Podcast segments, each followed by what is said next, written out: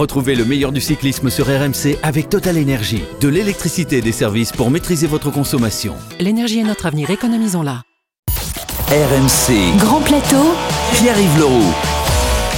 Bonjour à tous, ces derniers jours il fallait prendre de la hauteur, nous lâcher les basques, humer l'air frais de l'Aushkadi et certains ont revu des images du passé et d'autres ont entendu des voix.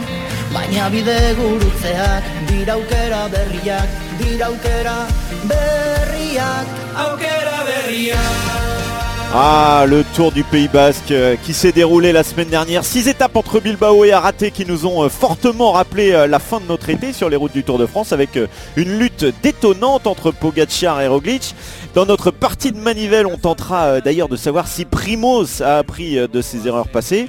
Un Tour du Pays Basque où français David Godu a brillé, ce qui vaudra bien une pause ravito avant de se pencher sur le nouvel épisode de la saison avec les Ardennaises qui arrivent et notamment l'Amstel Gold Race, course maudite pour les Français qui sera au menu de la rétro-poussette. Enfin, grâce à l'échappée du jour, nous verrons si Julien Alaphilippe, qui était l'invité de RMC Sport, peut vaincre le signe indien sur l'Amstel et tout casser dans les Ardennes. Il y a 40 ans, il était le directeur sportif du dernier vainqueur français de l'Amstel Gold Race. Bonjour Cyril Guimard. Oui, bonjour, euh, bonjour Jean-Pierre, bonjour euh, euh, Jean-Yves, pardon. Ça y est, non, je Pierre-Yves, tu avais tout Pierre-Yves, dans. Pierre- bon, salut Arnaud. Salut, tiens, puisque tu es là Arnaud. Bonjour Arnaud Souk. J'a- J'allais parler justement de, de Bernard Hinault, un Français qui avait un, un maillot de champion du monde. Comme cette saison, Arnaud, tu suis régulièrement Julien Alaphilippe. On va en parler tout à l'heure. Et euh, lui, il était malade ces derniers jours. Il a failli bâcher avant le départ de ce grand plateau, mais il est bien avec nous. Bonjour Pierre Amiche. Bonjour à tous, et ouais la science fait des miracles, hein. c'est génial. J'ai fait un petit, un petit protocole et tout va bien. Allez, bah si tout le monde est en forme, je sors ma tête par le toit ouvrant de la voiture, j'agite le drapeau et je donne le top départ de ce nouveau numéro de Grand Plateau. Les coureurs sont en place, les directeurs sportifs aussi, le drapeau va bientôt s'abaisser. Et c'est parti pour cette étape. Donostia a raté, euh, les noms euh, sonnent bon les vacances, la sangria et puis les champignons, mais euh, quand on est cycliste, c'est surtout euh, sueur, acide lactique et, et. Le Tour du Pays Basque a donc livré son verdict avec la victoire de Primoz Roglic.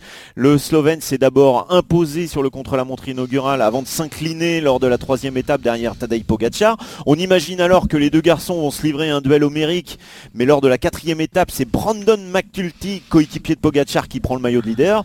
Au départ de l'ultime journée, on se dit que Pogacar est en bonne position, il peut épauler son équipier pour la gagne ou aller chercher la victoire à condition de reprendre 20 secondes à Roglic. Mais après le gros coup de mou de McNulty, le vainqueur du dernier Tour de France va échouer dans cette mission en arrivant une minute après le duo euh, Gaudu-Roglic, deux hommes qui peuvent lever les bras pour l'étape et puis le, le général. Alors Roglic a-t-il appris de ses erreurs? C'est le thème de notre partie de Manivelle. RMC. La partie de Manivelle. Voilà messieurs, avant de débattre, euh, je vous ai fait un peu le résumé hein, de, ce Tour de Pays Basque qui a été euh, passionnant. Et, avant de débattre pour savoir si Roglic a profité des circonstances ou, progressé stratégiquement, Pierre, est-ce que tu peux nous expliquer pourquoi, selon toi, l'ancien sauteur à ski, euh, il faut rappeler hein, qu'il a arrêté sa carrière il, y a 10 ans seulement, pourquoi il s'est amélioré? Eh ben déjà on avait quitté Primoz Roglic perdu, défait sur les routes de Paris-Nice, et ben on a retrouvé le Slovène conquérant, victorieux sur celle du Tour du Pays Basque. Et c'est la différence la plus évidente, ben évidemment c'est le résultat final. Ça n'est peut-être pas l'évolution la plus impressionnante. hein. Sur Paris-Nice, rappelez-vous, il attaque dans les pentes de la Colmiane et prive Gino Madère d'échapper matinale de la victoire, de quoi conforter son maillot jaune de leader, un maillot pesant qu'il porte déjà depuis 4 jours. Une victoire sans pitié, logique, mais pas très friendly. Alors le retour de bâton c'est le lendemain lorsqu'il chute à deux reprises, qu'il panique, fait donner ses hommes en vain dans la plaine. Comme quelques mois avant sur les routes du Tour, la victoire lui échappe à quelques encablures de l'arrivée. Cette fois sur les pentes du Pays Basque, eh bien le cyborg de la Jumbo n'a pas fait les mêmes erreurs. Leader à l'arrivée de la troisième étape, le lendemain, eh bien il va laisser Brandon McNulty prendre le maillot, tu l'as dit. Et puis décharge euh, ses hommes du poids de la course, il va même faire plus fort en laissant Vingegaard en embuscade. Lui qui a souvent l'habitude d'être le leader maximo et unique de sa formation, il devient l'arme majeure mais pas seul de son équipe. La machine à rouler et à gagner qui ne laissait aucune miette à personne s'ouvre au monde. Illustration à Ibar où il ne lutte pas vraiment avec David Godu pour la victoire d'étape, se consolant facilement avec celle de la course. Dernière illustration des changements. Pour celui qui est passé professionnel, il n'y a que 5 ans et demi. Après son succès espagnol, eh bien, il a pris son vélo de contre-la-montre, il a filé direction les vignes françaises et est allé repérer le chrono de la 20e étape du Tour de France 2021 entre Libourne et Saint-Émilion au petit matin sous la pluie, une photo partagée par l'un de ses coachs sur Twitter, avant d'enchaîner dans la même journée s'il vous plaît avec la reconnaissance du contre-la-montre mayennais entre Changé et Laval 500 km plus loin, à croire que Roglic a le droit d'être battu mais pas deux fois de la même manière et qu'il tient à le faire savoir à tout le monde. Exactement, euh, on sent qu'il se passe quelque chose. Cyril, comment tu analyses le déroulement de ce tour du Pays Basque et, la gestion de Primoz Roglic?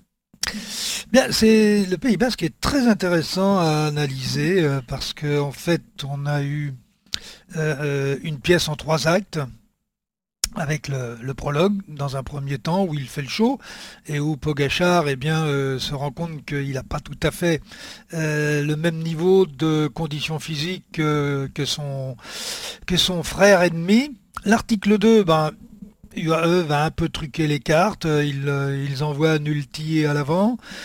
Donc euh, ça permet à l'UAE de prendre le pouvoir qu'elle ne pouvait pas prendre à la pédale. Et puis l'acte 3, c'est l'UAE qui va sur le terrain expliquer comment il faut faire pour ne pas gagner. Mais en évitant d'être battu. Et tu crois qu'ils ont joué au malin ou Ah, écoutez, les faits fait sciemment, pourquoi pas Et là, c'est très fort. Parce que euh, on pourrait effectivement expliquer euh, des, fautes, euh, des fautes techniques, mais à la sortie, Pogachar n'a pas été battu. Bah, au classement général, quand même. Ben, non, il n'a pas été battu, puisqu'en fait, il a fait un travail d'équipier. Ils se sont tout simplement trompés, c'est ce que je disais. Est-ce qu'ils ont truqué? Comment ils ont truqué? Pogachar à la pédale ne peut pas gagner. Il sait qu'il ne peut pas gagner sur cette course, il n'est pas, il pas au niveau. Et en mettant un équipier devant et en jouant le rôle de, de, poisson pilote de, son nouveau leader, et en faisant toutes les fautes qu'ils ont faites, eh bien, euh, en aucun cas on peut dire que Pogachar a été battu par Roglic sur le Tour du Pays Basque. Alors, euh, bluff, pas bluff, à vous de, ça, ah, faire votre idée. Tu, confirmes cette stratégie selon toi? Oui, alors je, je, sais pas, non, mais euh, tu, parlais de Brandon McNulty en l'occurrence quand tu disais en mettant un équipier. Alors va quand même falloir en parler aussi de McNulty parce qu'on n'a pas beaucoup parlé. Euh, beaucoup euh, vont peut-être découvrir aussi. C'est un coureur qui, qui, a fait le choix de rester aux États-Unis avant de venir dans une équipe, j'allais dire européenne, bon qui en l'occurrence est UAE. Team Emirates l'an passé et il connaît sa, deuxième saison en professionnel en Europe, mais c'est un, très très bon coureur qu'on avait vu déjà sur, sur le Giro, terminé 15e pour son premier grand tour euh, à l'automne dernier. C'est un très très bon coureur et cette équipe UAE quand même entre Hirschi, euh, McNulty, Pogacar, je suis désolé, je dévie un petit peu du débat, mais il y, a, quand même, il y a quand même beaucoup beaucoup de, beaucoup beaucoup de monde. Euh, après la stratégie, je sais pas moi, est-ce qu'il a été est-ce qu'il a été battu par plus fort? De toute manière, Roglic, quand on repense à Paris-Nice et, et Pierrot en, a parlé, c'est quand même une anomalie presque qu'il n'ait pas gagné Paris-Nice. Roglic est quand même très très très fort, donc voir Roglic s'imposer sur ce Tour du Pays Basque, moi ça me surprend on, pas. On rappelle hein, sur le euh, depuis 2018 et sa première victoire sur le Tour du Pays Basque, il a été battu seulement 5 fois sur les, courses à étapes et dont deux fois sur des, chutes où il devait gagner en fait. Mmh. Donc euh, sur les courses à étapes, il est quand même euh, au-dessus. Mais la, question, Cyril, c'est est-ce que Roglic, il a un, vrai déficit de culture cycliste encore qu'il doit, qu'il doit progresser ou est-ce qu'il est en train de progresser justement sur ce qu'on a vu là? avec ça, les gars. Il a gagné Liège-Bastogne-Liège. Il a, enfin, je veux dire, c'est quand même l'un Non, mais je fais référence peut-être aussi à ce qui s'est passé sur le Tour. Ouais, mais attendez. Euh, moi, moi, ce qui me choque le plus, c'est pas ce qui s'est passé sur le Tour, c'est ce qui s'est passé sur le Giro il y a deux ans où il perd le Giro parce que c'est son, son, sa voiture s'est arrêtée parce que quelqu'un avait envie de faire pipi. Et donc il, il, crève. non, mais il crève au sommet. Personne n'est là pour le dépanner. Il perd le, le Giro là-dessus. Euh, il n'y a, pas que Roglic en tant que problème. Oui, je pense qu'il y, y, a quand même quelqu'un qui est dans son oreillette, qui, a peut-être fait des erreurs. Et j'ai plus envie de taper sur le DS qui a un peu plus d'expérience que sur Roglic. Je vous ai dit, ça fait que 5 ans et demi qu'il est passé oui, Non, mais Donc euh, forcément, il y a, peut-être un petit déficit. Mais je, je, pense, tout à fait, je suis tout à fait d'accord. Je suis tout à fait, toi, je, vais être d'accord avec toi aujourd'hui. il va tomber de la, la pierre plate. Euh, un coureur ne progresse pas seul. Euh, il faut que les, gens qui sont autour de lui aient la capacité euh, et les compétences pour permettre un coureur qui est en manque de culture, comme le disait Pierre-Yves, parce que bon, on commence pas le vélo à 21, 22 ans, euh, comme ça, avec quelqu'un qui a commencé à une douzaine d'années. Et donc, il faut que les deux le coureur, il faut d'abord qu'il assimile l'ensemble de ce qu'on va lui expliquer sur les erreurs qui sont faites, mais encore faut-il avoir des gens capables d'expliquer les bonnes erreurs. Parce que on prend le Tour d'Italie, ok, c'était autour du lac de Caume. Euh, il le perd effectivement sur un certain nombre de choses, mais il y avait eu d'autres erreurs qui étaient faites, euh, euh, qui étaient faites avant. Mais sur le Tour, ils perdent le Tour à l'Avor. Oui, pas à la planche de Bellefille. Bien sûr. Hmm. Oui faut remettre les choses dans mais, leur mais là aussi, là, aussi, Cyril, c'était euh, c'était plus l'équipe Jumbo-Visma en l'occurrence qui avait perdu le, tour en choisissant. plus un choix. C'est plus un choix, effectivement. Hmm. C'est plus un choix, effectivement, de l'entourage. Moi, moi je, après, j'aurais juste qu'on remette les choses dans le contexte quant au palmarès de Primoz Roglic qui s'est construit en quelques années. Il a deux tours d'Espagne, deux tours du Pays Basque, un tour de Romandie, l'UAE Tour, Tirreno Adriatico, 11 étapes sur des grands tours, Liège-Bastogne-Liège. Euh, allez trouver un coureur qui en 5 ans a un palmarès pareil. Le seul qui peut tenir la comparaison, finalement, c'est Froome dans la précocité, le fait que très rapidement il a, il a été très bon, mais Froome avait Nicolas Portal qui mm. était humainement, tactiquement. Eh c'est quand même un gars qui tous les matins arrivait avec une stratégie, avec un plan, avec le sourire, qui a donné confiance à un gars, rappelez-vous Froome au départ. Et ça me fait un peu penser, il y a un parallèle quand même entre les deux, de ces gars-là qui arrivent un peu sur le tard et qui explosent à la face du monde, euh, pas par surprise, mais quand même, c'était pas une évidence. C'est que Froome au départ, il regardait ses chaussettes et son capteur de puissance, et on a vu quand même Froome sur les dernières années où il était capable de gagner des grands tours, attaquer dans les descentes, attaquer à peu près partout où il pouvait, mmh. gagner un Giro en attaquant à 70 bornes de l'arrivée. Je sais pas si Roglic va se créer euh, ce, ce c'est pas du panache nécessairement, mais cette expérience qui lui permettra de briller partout, tout le temps. Mais en tout cas, aujourd'hui, il n'a pas grand-chose à envier au meilleur de l'histoire. Hein. Et il y a un autre point hein, important au cœur de, ces progrès stratégiques, c'est les alliances qui sont nouées. Et euh, forcément, on pense à celle avec Godu sur la, dernière étape, qui a été visible aux, yeux de tout le monde. Euh, Cyril, là, tu penses que ça peut être aussi un, élément euh, intéressant dans, dans ces progrès, dans cette évolution, où il se dit peut-être qu'il faut aussi que je pense aux autres équipes et que euh, cette alliance avec Godu, elle peut peut-être revenir, pourquoi pas pendant le Tour de France? Oui, euh, effectivement, il peut y avoir des retours d'ascenseur, mais euh, je vais un petit peu tempérer cela dans la mesure où Roglic n'avait pas la, n'avait pas la capacité et qu'il avait besoin de Godu dans mmh. la dernière ascension. Parce que n'oublions pas, il a roulé pratiquement 25 km tout seul avec euh, Godu dans la roue. Hmm. Et Godu a commencé à rouler un petit peu avant l'ascension, avant la dernière ascension, pour éviter que ça rentre derrière. Mais euh, Roglic, il n'avait plus de gaz. Hein. En fait, il a fait l'écart, et une fois que l'écart a été fait, c'est euh, Godu qui l'a maintenu. C'est Godu qui l'a maintenu à partir du moment où effectivement ils ont passé un duel pour la victoire d'étape. Et que euh, Roglic vraisemblablement se dit si je n'ai plus Godu, j'aurais peut-être du mal à basculer euh, devant le groupe Pogachar, où Pogachar a fait aussi quand même un grand numéro derrière, faut pas l'oublier, euh, et que là, il était en plein doute. Donc moi je crois que la décision, elle n'est pas sur un plan purement euh, humain, parce qu'on a évoqué le problème de Paris-Nice, mais avec Madère, mais elle était totalement politique. Ça, il faut bien, il faut bien se le dire. Tiens, bah, puisqu'on parle de Godu, messieurs, je vous propose une petite pause ravito. RMC, le ravito. Alors Arnaud, tu suis euh, depuis quelques années maintenant l'évolution et, la progression euh, du breton euh, David Godu, d'abord dans l'ombre de Thibaut Pinot, aujourd'hui dans un rôle de leader. Est-ce que tu peux nous expliquer pourquoi le Finistérien, qui a 7 ans de moins que Roglic, hein, il faut le rappeler aussi, s'approche peu à peu du niveau des Cadors? Bah Parce que déjà le, palmarès du Finistérien, originaire de, de l'Andivisio, commence quand même à être assez intéressant. Hein. Sa première grande victoire, peut s'en souvenir, mais c'était déjà au dépens de Primoz Roglic, lors d'une démonstration de force magnifique sur le Tour de Romandie 2019. Les experts n'ont pas découvert ce jour-là le talent de David Godu, mais c'est vrai que euh, ce succès est un marqueur important dans la carrière du grimpeur de Groupama FDJ qui terminera quelques semaines plus tard, pourtant dans un rôle de grégario, de serviteur de Thibaut Pinot à la 13e place euh, du classement général du Tour de France. La saison 2020, euh, marquée par l'épidémie de coronavirus, ne fera que confirmer les bonnes dispositions de Godu avec deux victoires majeures sur la Vuelta, ses deux premières victoires d'étape en Grand Tour, quelques jours après avoir soufflé ses 24 bougies, d'abord à l'Alto de la Farapona, puis à l'Alto de la Covatia, à chaque fois en solitaire à l'issue d'une échappée euh, gagnante. Et puis la semaine dernière, donc sur le Tour du Pays Basque, il y a eu 7 victoires à lors de l'étape Rennes aux 7 difficultés. Victoire à la saveur particulière hein, au terme, on l'a dit, d'un numéro de duettiste avec euh, Primoz Roglic. Tu m'assures le général, je te laisse l'étape. Voilà ce qu'a dû dire le Slovène aux Français avec cette image somptueuse à l'arrivée de deux coureurs qui lèvent les bras sur la ligne, des airs de protocole monarchique avec un prince consort Primoz Roglic, deux pas derrière le roi du jour David Godu. Euh, mais pour euh, prétendre à la couronne, la vraie, celle d'une victoire au classement général d'une grande course, le chemin est encore long pour le breton. Il se résume en trois mots, contre, la, montre. Pour vous donner une idée, Godu a terminé ce Tour du Pays Basque à la cinquième place du général à 1,27 de Roglic. Et sur cette 1 minute 27 de débours, 1 minute 15 provient du contre-la-montre inaugural qui était pourtant assez court, 13 km 800 seulement. Oui, God save the, next king, on, l'espère en tout cas. Euh, Cyril, tu le vois grandir toi aussi. Est-ce que sa progression te plaît? Et, quels sont les domaines qu'il peut encore améliorer? On va évoquer le chrono évidemment, mais est-ce qu'il y a d'autres choses qui pourraient, euh, où il pourrait faire mieux? Alors, oui, sa progression est constante et ça c'est important.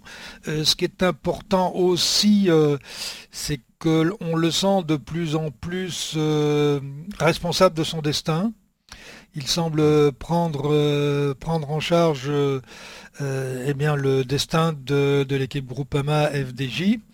Et en ce sens, oui, euh, il euh, progresse donc euh, sur ce plan-là, mais sur le plan, sur le plan des résultats également. Il y a encore quelques failles sur un plan purement technique, mais là je, je ne développerai pas parce que c'est un peu trop complexe. Mais il y a pas mal de points où il peut encore s'économiser, on va dire, tout au long d'une étape. Mais il y a quand même quelque chose qui est qui est quand même rédhibitoire. J'ai fait un petit peu le calcul de ce qu'il va perdre sur le Tour de France dans les deux contre-la-montre, qui font à peu près 60 km. Ça sera entre 2,30 et 3 minutes. Donc ensuite, euh, où est-ce qu'on peut aller les rechercher? C'était aussi le, problème dans un autre domaine de, Richard Virenque, euh, qui euh, sur la même distance aurait perdu 3 minutes, voire, voire même plus, puisqu'il perdait une 30 par tranche de 10 km, ce qui faisait qu'un coureur comme Virenque ne pouvait pas gagner le tour. Alors, on reprécise juste, Cyril, avant, avant que tu mhm. développes, on reprécise que sur le tour, il y aura changé Laval 27 km et Libourne Saint-Émilion 31 km sur des profils qui se ressemblent à peu près, c'est assez qui se ressemblent à peu près et bah, tu viens, euh, on nous a informé il y a quelques instants, je crois que c'est Arnaud qui nous a dit qu'il avait, qu'il avait reconnu les deux contre-la-montre du Tour de France, donc il les a déjà, il les a déjà bien, bien visionnés. Donc euh, pour revenir à, pour revenir à David. Euh, et ça, et ça, malheureusement, euh, il les comblera pas, même en travaillant énormément le contre-la-montre, parce que euh, on ne devient pas un, un coureur contre la montre quand on a un tel déficit sur ce type d'exercice. Et, attention parce que je voyais que sur la Vuelta l'an passé un chrono de 33 km, il avait perdu 2 minutes 28 sur Roglic. Mais surtout que là en plus le, chrono de 13 km 800 sur le Tour du Pays Basque était pas forcément en sa défaveur puisqu'en plus c'était un chrono avec une légère bosse au début. Donc, Oui mais beaucoup de descentes où Roglic est plutôt bon aussi. Oui, le fait est qu'il a terminé 50e du contre-la-montre. voilà, c'est c'est pas c'est pas le niveau, euh, je pense, de quelqu'un qui peut prétendre à être sur la plus haute marche du classement général d'un grand tour. Oui, en l'état. Déjà, il faut aussi être assez objectif. Un premier tour en tant que leader, c'est difficile déjà parce qu'on sait que David Godu n'est pas nécessairement un, patron dans l'âme. c'est là-dessus aussi qu'il va devoir progresser. Moi, ce qui me plaît le plus, en tout cas dans cette saison, c'est que on a vu un David Godu sur Paris-Nice et un David Godu très différent sur le Tour du Pays Basque en, termes d'intention. Alors ça va dépendre aussi de son état de forme, mais j'ai le sentiment que il est en train de prendre les rênes de cette équipe et c'est génial parce que la nature déteste le vide et qu'il manquait un patron en tout cas en montagne. Euh, c'est peut-être David Godu qui, va prendre ce rôle-là et c'est super pour lui. Après oui évidemment, euh, s'il gagne le Tour de France, il faudrait un concours de circonstances hors normes ou des attaques euh, absolument hallucinantes. Déjà s'il arrive à Paris avec uniquement 2.30 de retard sur les, les, vainqueurs potentiels, ce serait déjà un tour super bien réussi. Et le chrono, ça, se travaille aussi Cyril. On a oui, vu non, pas, non, non, non, euh, on, essaye de faire croire qu'on travaille le chrono. Non, il y a d'abord des qualités de base qu'il faut à voir. Mais on peut s'améliorer. Par rapport, par rapport à ces qualités de base, on va pouvoir travailler sur le plan technique, sur le plan de l'aéro, un certain nombre de choses, la gestion de l'effort. Mais euh, si on a 82 de VO2 max, euh, on va pas passer à 90 euh, parce qu'on va travailler le contre-la-montre. Ce n'est pas vrai. Faut, faut pas raconter d'histoire. Donc c'est comme si vous disiez on devient sprinter et on va aller au, on va aller aussi vite que Cavendish. non, c'est, ce n'est pas vrai. On ne devient pas un sprinter capable de gagner tous les sprints dans les, sprints massifs, euh, alors qu'on fait 14 secondes aux 200 mètres. Il y a, des qualités de base qu'on a ou qu'on n'a pas. Très bien, Cyril, on te croit. Euh, Mais vous avez intérêt à me croire. bon, messieurs, allez, jetez, jetez vos bidons vides là et puis vos emballages de ah gâteaux énergétiques. Non, mais on est dans la zone euh, ravito, ah, donc c'est bon. Nous quittons les vignobles du Bordelais pour ceux du Limbourg, direction la frontière de la Belgique et des Pays-Bas pour notre célèbre rétro-poussette. C'est à Zandvoort, en Hollande, que se déroule le championnat du monde de cyclisme. RMC. André Darrigade est le plus rapide au sprint. La rétro-poussette. Après les Flandriennes, nous entrons donc dans la période des Ardennaises, un cycle qui s'ouvre avec l'Amstel Gold Race qui aura lieu ce dimanche 18 avril. Pierre, on ne peut pas dire que la course a particulièrement réussi aux Français depuis sa création en 1966. Et non, pas vraiment. L'Amstel, déjà, c'est un nom ambivalent. D'un côté, une bière, fille d'une brasserie disparue, et de l'autre, eh bien, une course pétillante, fraîche, printanière, avec des notes de grande course et une robe de classique. C'est sur les routes difficiles du Limbourg, c'est monté complexe, pays naturellement irrigué que Visser et Crotte, rigolez pas, c'est son nom, veulent imposer leur course, leur classique hollandaise. Et en 1966, ils proposent un parcours de 280 km le jour de la fête nationale. Mais les deux hommes euh, bah, sont des branques. Hein. Non seulement ils n'ont reçu aucune autorisation routière, mais en plus, le choix de la date devient politique. Et à quatre jours de la course, ils organisent une conférence de presse pour renoncer. Heureusement, le ministère des routes de la Haye appelle les deux hommes. Ils ont les autorisations. Et ils peuvent prendre le départ le 30 avril 1966, à une seule condition, une seule, ne plus jamais choisir cette date, jour du roi et uniquement du roi. Cette année 66, le parcours fait finalement 302 km. Hein. les détours, les arrangements, les changements de ville de départ, changements de ville d'arrivée, bref, un brassage bien vilain. Et dans ce marasme, c'est un champion du monde, quadruple champion de France, courageux parmi les courageux qui s'imposent. Jean Stablinski, dit le Polac, entre dans la petite histoire de la grande course. Overal in de dorpen van Brabant en Limburg zagen honderden het voorbijtrekken van de karavaan waarin de Franse Paul Stablinski vooraan meereed. Dramatisch was de aankomst vijf seconden later van de Limburger Jan Hugens, die door pech op het allerlaatste stuk juist de overwinning miste. Intussen werd winnaar Stablinski onafgebroken gehuldigd door de wedstrijdmis, die er maar niet genoeg van kon krijgen.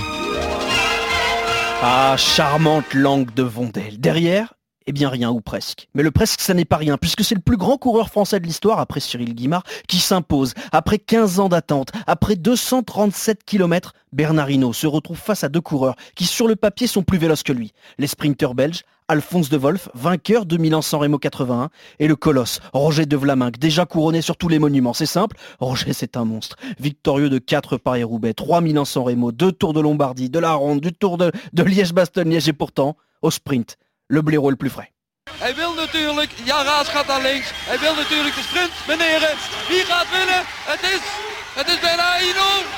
Bernard Ino, die, ik zei het, hier de 16e Amsterdam Gold Race op zijn naam ging brengen. Jan Raas geklopt. Hij ging dan naar de andere kant van de weg. Tendez bien l'oreille, c'est la dernière victoire tricolore sur l'Amstel. La course est aussi un peu amère, c'est le dernier podium tricolore. À croire que cette course met en bière les ambitions hexagonales. Première explication de ce désert sauce-hollandaise, Ras, Anne Graff, Knetemann, Rooks, Zotemelk, Massen. De 74 à 81, les locaux cannibalisent l'épreuve avec 13 victoires. Et puis il faut dire que l'Amstel n'invite pas tout le monde à l'ivresse. Un trop proche de Paris-Roubaix où les Français lâchent des forces, trop sélectif pour espérer gagner ici et triompher sur la flèche ou sur Liège. Illustration de tous ces problèmes en 80 qui voit le plus beau tir groupé français. Au départ, les leaders se nomment Hino, grand favori des classiques ardennaises, Duclos Lassalle, vainqueur sortant de Paris-Nice, ou encore Jean Chassan, solide parmi les solides. Mais la course est euthanasiée par les plus costauds, notamment De Fons, Kelly, Cooper, dans un sprint échevelé. Le champion du monde et triple tenant du titre, Jan Ras, glouglout une quatrième victoire. Raas, Sean Kelly, Daniel Willems als Bernard Hinault. Ze verdwijnen uit beeld, komen nu weer bij de vaste camera. Daar komt Jan Raas, aarzeling van Fons Wolf. En Jan Raas wint voor de vierde keer de Amstel Gold Race. Geweldig gedaan. Fantastische prestatie. À l'arrivée, les tricolores font 4, 5, 6 et 8 battus, mais pas abattus. Hino, à peine brassé, remportera Liège quelques jours plus tard. Solide consolation que les autres ne connaîtront pas.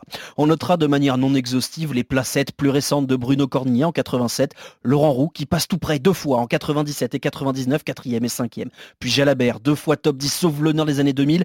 Enfin, Vauclair, Galopin, non pourtant prédestiné pour briller ici. Cocard, Philippe accroche un top 10 dans les années 2010. Les années 2020 s'ouvrent à peine et pourtant, mon cœur de supporter tricolore m'interdit presque de souhaiter un succès français. En effet, depuis 91 et le nouveau profil de l'Amstel, seuls trois hommes ont su briller sur les routes hollandaises et enchaîner avec un succès sur les contreforts liégeois. Gianelli, Gilbert et Rebellin. De là à souhaiter une course discrète pour Alaf, pourquoi pas, mais le mot d'ordre est simple, ne pas se faire mousser avant Liège. Ça sent la bière de Londres à Berlin. Ça sent la bière, Dieu qu'on est bien. Ça sent le grand Jacques, on essaiera d'éviter une nouvelle mise en bière pour euh, les Français. Cyril, je crois que tu l'as jamais couru l'Amstel. Non, je ne l'ai jamais couru, mais euh, pour revenir sur la victoire de Bernard Hinault en 80, il n'aurait jamais dû la gagner. Ah. Il n'aurait jamais dû la gagner. Il, ne voulait pas partir. Euh, alors c'est plus. Alors, je, vais faire très court. Euh, on ne veut pas aller faire, et là c'est pas Bernard Hinault n'a pas envie d'aller la faire, personne, aucun Français a envie d'aller la faire d'ailleurs, et moi non plus. Et puis finalement, l'Union cycliste internationale nous impose d'aller la faire. Alors qu'est-ce qu'on fait? On est obligé, sinon on va payer une grosse amende. Ah. Donc je prends cinq coureurs, dont Bernard Hinault, voilà. Et on loue un avion.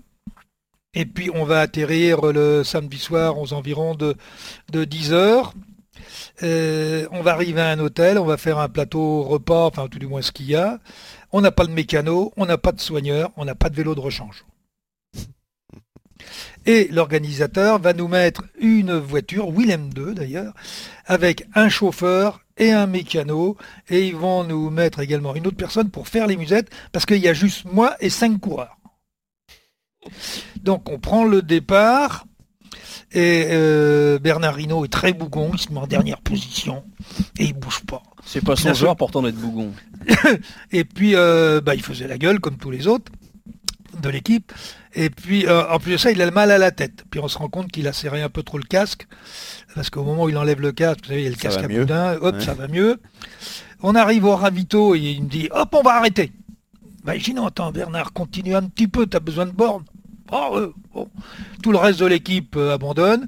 Et Bernard va faire toute la course en dernière position. Et à chaque fois qu'il y a des coureurs qui sont lâchés, bah, dans toutes les petites bosses, il les passe. Et puis euh, à 7-8 km de l'arrivée, ils sont plus qu'une trentaine pratiquement. Et Bernard Hinault, je dis ça va comment? Bah, Il me dit ça va bien. Bon, bah écoute, bah écoute, tu, gères tout seul. et alors, et il a fait mieux que de gérer, puisque à un moment, à une borne de l'arrivée, il a Ras dans la roue et Ras lui dit emmène. Donc effectivement, il a emmené, mais il a emmené tellement vite que Ras a explosé dans la roue et que De Vlaming n'a pu revenir qu'à la roue arrière. Voilà comment il a gagné. Il y a parfois des histoires incroyables. Alors cette histoire, cette histoire est absolument fabuleuse, mais je voudrais quand même rajouter qu'en 2019, sur la dernière édition de l'Amstel Gold Race, euh, jamais un Français n'a été aussi proche depuis Bernard Hinault de la gagner, parce qu'il faut se souvenir qu'il était échappé, Julien Lafilippe, avec Jacob Fugelsang. Il y a eu manifestement un problème sur les écarts, ce qui fait que les deux hommes se sont trop regardés. Derrière, il y a, toute la meute des Katowski, Madoise, Bardet et Vanderpool qui ont débarqué, et Vanderpool qui a qu'à sprinter et qui a, et qui a passé tout le monde, gagnant 29 euh, ans, je crois, après son, papa, Adrien Vanderpool. Mais enfin, euh, sans un problème d'écart, il est probable qu'à la Philippe... Puis Vanderpool, il est un peu français. et puis Vanderpool, il est un peu français c'était juste, pour dire quand même, des fois, il y, a des Français qui, euh, qui sont présents. Bon, bah, puisque tu en parles justement de, de Julien Alaphilippe, on entre dans les dernières minutes de ce grand plateau et évidemment, puisque l'arrivée euh, s'approche, on va prendre des nouvelles de l'échappée du jour. RMC, l'échappée. On évoquait Julien Alaphilippe, il était l'invité de RMC Sport en exclusivité entre les, Flandriennes et les Ardennaises, l'occasion de faire un point sur son début de saison et les perspectives euh, proches et plus lointaines. Alors Arnaud, qu'est-ce qu'on peut retenir de cet entretien? Bah Alors euh, déjà retenir qu'il y a du bien hein, pour le début de la, saison de Julien Alaphilippe, quand même, victoire d'étape sur euh, Tirreno Adriatico. Il y a du moins bien aussi puisqu'il n'a pas été en mesure de jouer la gagne ni sur le Tour des Flandres ni sur Milan-San Remo. Alaphilippe qui se projette désormais donc vers ces fameuses Ardennaises. Trois courses en huit jours. Amstel, on en a parlé, Flèche et Liège. pour lui, c'est quand même le profil idéal de course. On l'écoute. Oui, bien sûr, hein, ça sert à rien de se, voiler la face et de, cacher ses ambitions. C'est des courses qui m'ont toujours plu. Je les prépare depuis un petit moment déjà, donc euh, j'ai essayé de gérer au mieux pour que ma forme arrive à, à point, que ce soit sur l'Amstel, la Flèche ou Liège, même si j'aurais peut-être une petite préférence pour Liège-Bastogne-Liège. C'est quand même euh, un gros bloc euh, qui est très important pour l'équipe, mais, mais pour moi aussi. Donc euh, j'espère que ça va, ça va marcher. Et puis en tout cas, j'aurai donné le maximum. Voilà, la suite, c'est cette paternité. Il attend un enfant avec sa compagne Marion Rousse et le Tour de France avec une idée derrière la tête. Il y a plusieurs objectifs, mais c'est vrai que l'objectif principal, c'est de se faire plaisir et honorer mon, maillot. Ça serait vraiment quelque chose de, fort de pouvoir gagner une étape avec, avec le maillot de champion du monde sur le Tour de France. Ça va être de donner le maximum, de prendre un peu au jour le jour. C'est pas notre euh, état d'esprit de, courir le classement général. Donc euh, j'aurais à cœur d'être euh, au top de ma forme, mais on va voir comment ça se, déroule pour cibler un peu les objectifs. Voilà, sans oublier dans la foulée donc du Tour de France, les Jeux Olympiques, leur parcours extrêmement sélectif qui pourrait, entre autres coureurs, particulièrement bien convenir à Julien à la Philippe. Cyril, comment tu juges la première partie de la saison, la première partie de saison du champion du monde? On va dire moyenne, mais meilleure que celle de l'an dernier. Euh, où l'an dernier euh, il a été euh, il y a eu une première saison et puis elle a été coupée ensuite par, par, la, pandémie et, donc son début de saison n'avait pas été très bon je pense que cette année il est meilleur il a plus de responsabilités. Le maillot de champion du monde, il pèse lourd quand même, qu'on le veuille, qu'on le veuille ou non. Il faut, il faut l'assumer. Mais moi, je pense que son début de saison est bon. Il n'est pas extraordinaire, il n'est pas exceptionnel. Euh, on l'a, on l'a connu meilleur, mais la saison est encore longue et sur les sur les Ardennaises, je pense qu'il aura un terrain peut-être plus à sa convenance.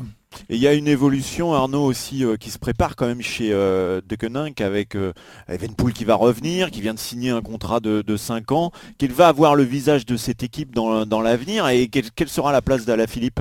Bah, La place d'Alaphilippe, euh, on la connaît dans l'immédiat, c'est évidemment jouer ses classiques, jouer cette possibilité d'avoir un maillot jaune sur le Tour de France, de gagner des, des grandes courses, des grandes étapes. Après, personne ne s'en est jamais caché, ni Julien Alaphilippe, ni son manager euh, général chez Dockening Quickstep, Patrick Lefebvre, il est clair qu'un jour, Julien Alaphilippe se mettra en mesure, plus tard, peut-être dans 3 ou 4 saisons, mais se mettra en mesure de jouer le classement général d'un tour. Alors, ce sera le Tour de France, le Tour d'Espagne, le Tour d'Italie, j'en sais rien, mais c'est vrai qu'à terme, c'est un objectif. À voir effectivement avec euh, Remco Evenpool euh, comment les deux peuvent se partager les choses. Pour l'instant, j'ai l'impression que ça se fait quand même plutôt bien, puisque Remco est, aligné sur, sur le Tour d'Italie, là où Julien Alaphilippe est aligné sur le Tour de France. Attention, messieurs, dernier rond-point, le peloton entre au milieu des barrières. C'est l'heure de la flamme rouge avec Pierre et Arnaud pour les dernières infos du peloton.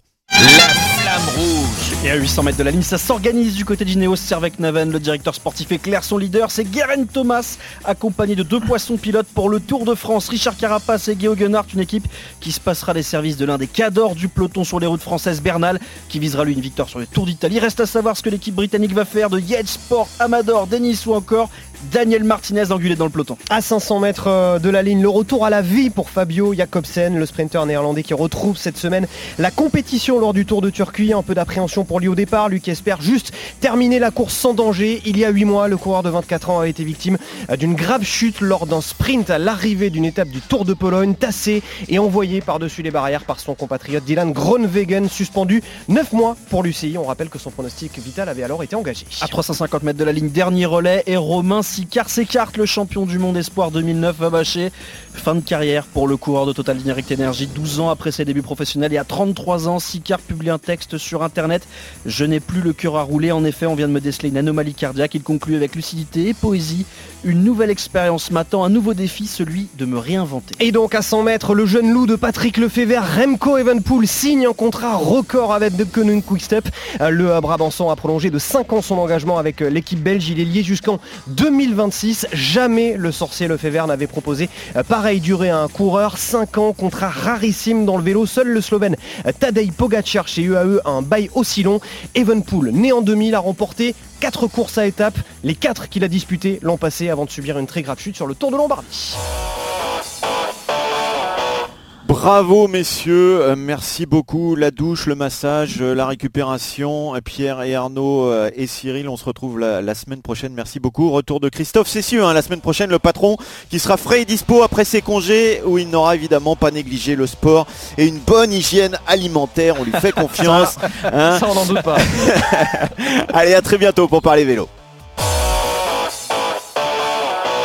Retrouvez le meilleur du cyclisme sur RMC avec Total Énergie. De l'électricité et des services pour maîtriser votre consommation. L'énergie est notre avenir, économisons-la.